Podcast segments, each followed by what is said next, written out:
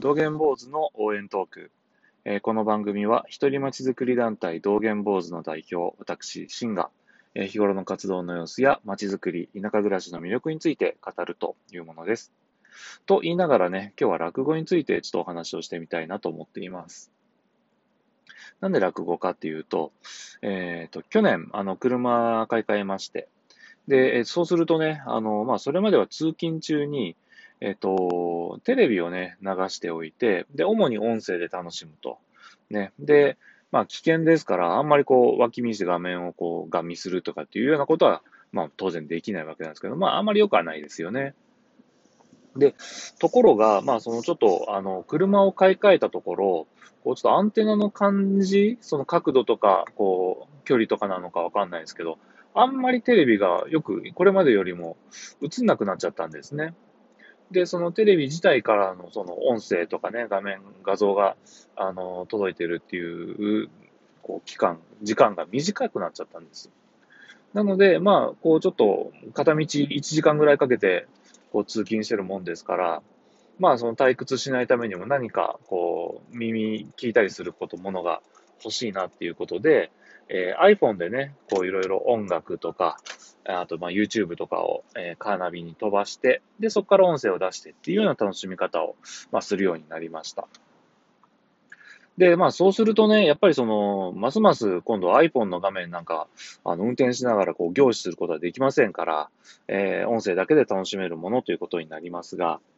えーちょうどね、まあ、YouTube で、私、あの、滑らない話っていう、あの、松本人志さんがね、えーやってたのが、これがなかなか好きでして、で、それをこう、まあ、再生しながら楽しむっていうことをしばらくやってたんですね。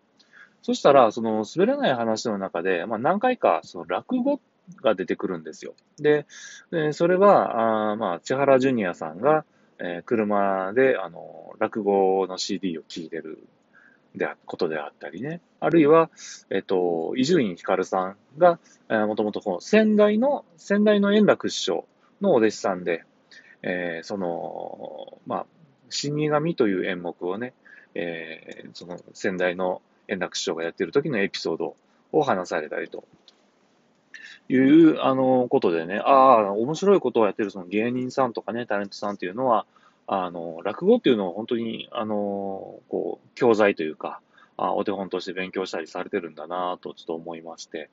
で、まあ、YouTube で、あの、落語を見たりっていうことも、聞いたりか、落語を聞いたりっていうこともしてたわけなんですよ。で、もともとそんな落語をよく知ってるわけではないですから、その滑らない話で出てきた、あまあ、それこそ円楽師匠の、えー死神とかをね、こう聞いてみると、こう思ってた、その自分がそれまでね、イメージしていた、えー落語と随分こう違ってたんだなということを、あの、思い知ります。で、それはね、一番びっくりしたのはね、一個の演目すごい長いんですね。あの長いものもある。長いものもあるっていうことなんですよね。今話したその死神とかってもう本当に4、50分一つの話でかかっちゃうんですよ。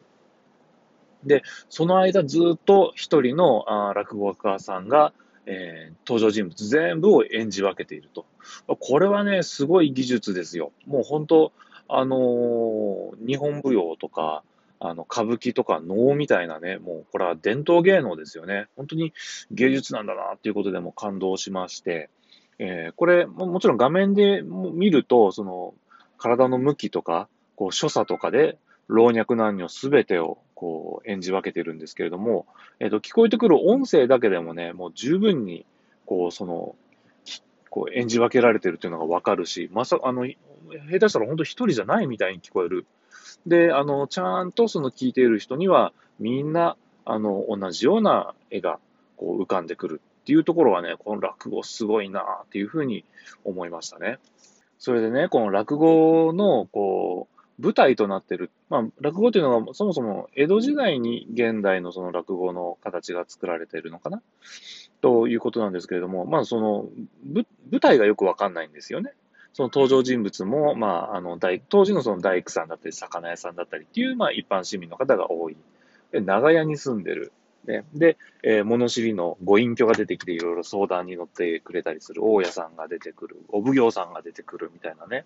ことで、まあ、本当、こう、あんまり馴染みがない。で、お金の単位についても3両って出てきたり、16問って出てきたり、いまいちその金銭感覚もよくわからない。ね。えー、そんな中で、えー、ただずっと聞いていると、なんとなくわかるような気がしてくる。ね。そうすると、なんだかこう、あれ、俺、落語分かってるみたいな、ね、気持ちになってくるわけなんですよ。なんかまるであの、あ、俺ドストエフスキーの本読んでるみたいな、こうちょっと高尚な気持ちになってくるわけなんですよね。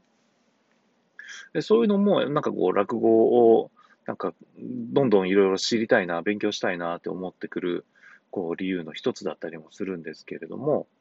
オチも綺麗なんですよ。なんか、えー、例えばあの芝浜のね、あの有名なオチみたいな、また夢になるといけねえ、みたいなね、こう、粋な、あの終わり方だったり、こう、ちょっとダジャレとかがかかったようなね、こう、スーッと終わるような、こう、漫才、最近こう、やっぱり漫才とかでね、お笑いに触れてると、こう、ね、もうええわとか、もうや、あの、やっとられんわみたいな感じで、もうバツンと終わるのではなくて、こう、スッと弾いていく、あれ、あ、今ので終わり？みたいな感じのところが、また、なんかその芸術的というか、あこう、わかる、わかる人、わかる、わかる人にはわかるみたいな、あの、終わり方っていうのがすごいおしゃれだなっていうふうに感じますね。と、まあ、そんな風にしてね、こう、落語、あの、まあ、本当にまだまだちょっとちょっとなんですけれども、聞いていて、で、最近ね、特にあの、面白いなと思って聞いているのが、あ立川志の輔さんの落語です。で、これは、えっ、と、まあ、あの、立川男子さんのこう、一派っていうこともあって、その、落語界では、あの、かなり、まあ、あの、異端というかね、あのユニークな、あの、人だと思います。えー、伝統的なね、あの、落語、古典落語以外にも、バスストップとかね、あと、親の顔が見たいみたいな、あの、創作落語、いや、あの、されてたりなんかね、して、ちょっとやっぱりユニークなんですよね。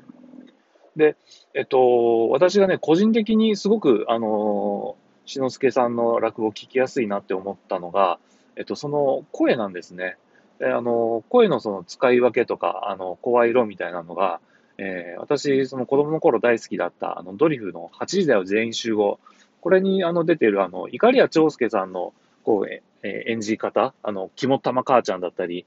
学校の先生だったりっていう、その、パンパンという、あの、こう、勢いっていうかね、その、キレみたいなのが、えー、すごく感じられて、えー、そういう意味でもすごくなんかこう、親しみが持てるというか、ね、あの、まあ、偉そうに言ってますけど、まあ、あの、すごく、すっと耳に入ってきやすいんですよ。で、それともう一個、あの、志の輔さんは、あの、落語のその演目そのものもすごく上手なんですけれども、えっと、そこの、に入る前の枕ですね。導入部分のこう、ちょっとしたお話っていうところが、非常になんだか、あの、ためになるお話もあったり、えぐっと引き込まれるところがあるんですね。なんか、あの、バンコクでね、公演をしたときに、当然、やっぱりあの、前の日から入ってたりとか、で、終わってからもそのまますぐ帰るわけではない、ないんでしょうけれども、ね、朝、あの、成田を出れば、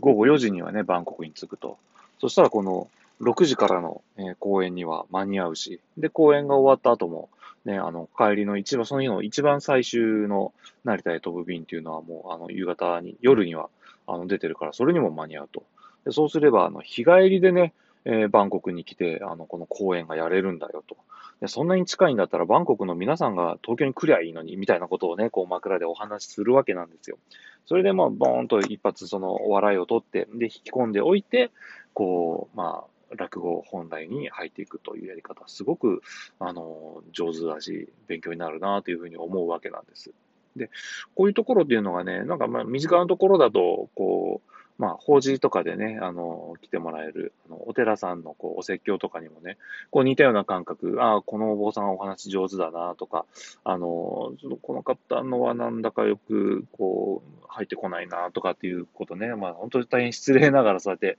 思ったりすることもあるわけなんですよ。なので、まあ、やっぱり自分が日頃話しているこのラジオであったりね、で、えー、まあ、仕事で、あの、プレゼンをしたりっていう場合でも、こう、やっぱ話術っていうのは、あまあ、身近だし、とても重要だなと思いましたのでね、まあ、今後も、まあ、落語を聞いて、えー、まあ、いろんな人の話していることを参考にして、えー、まあ、話術の向上にね、こう精進していきたいなと思いましたので、えー、紹介をさせていただきました。以上です。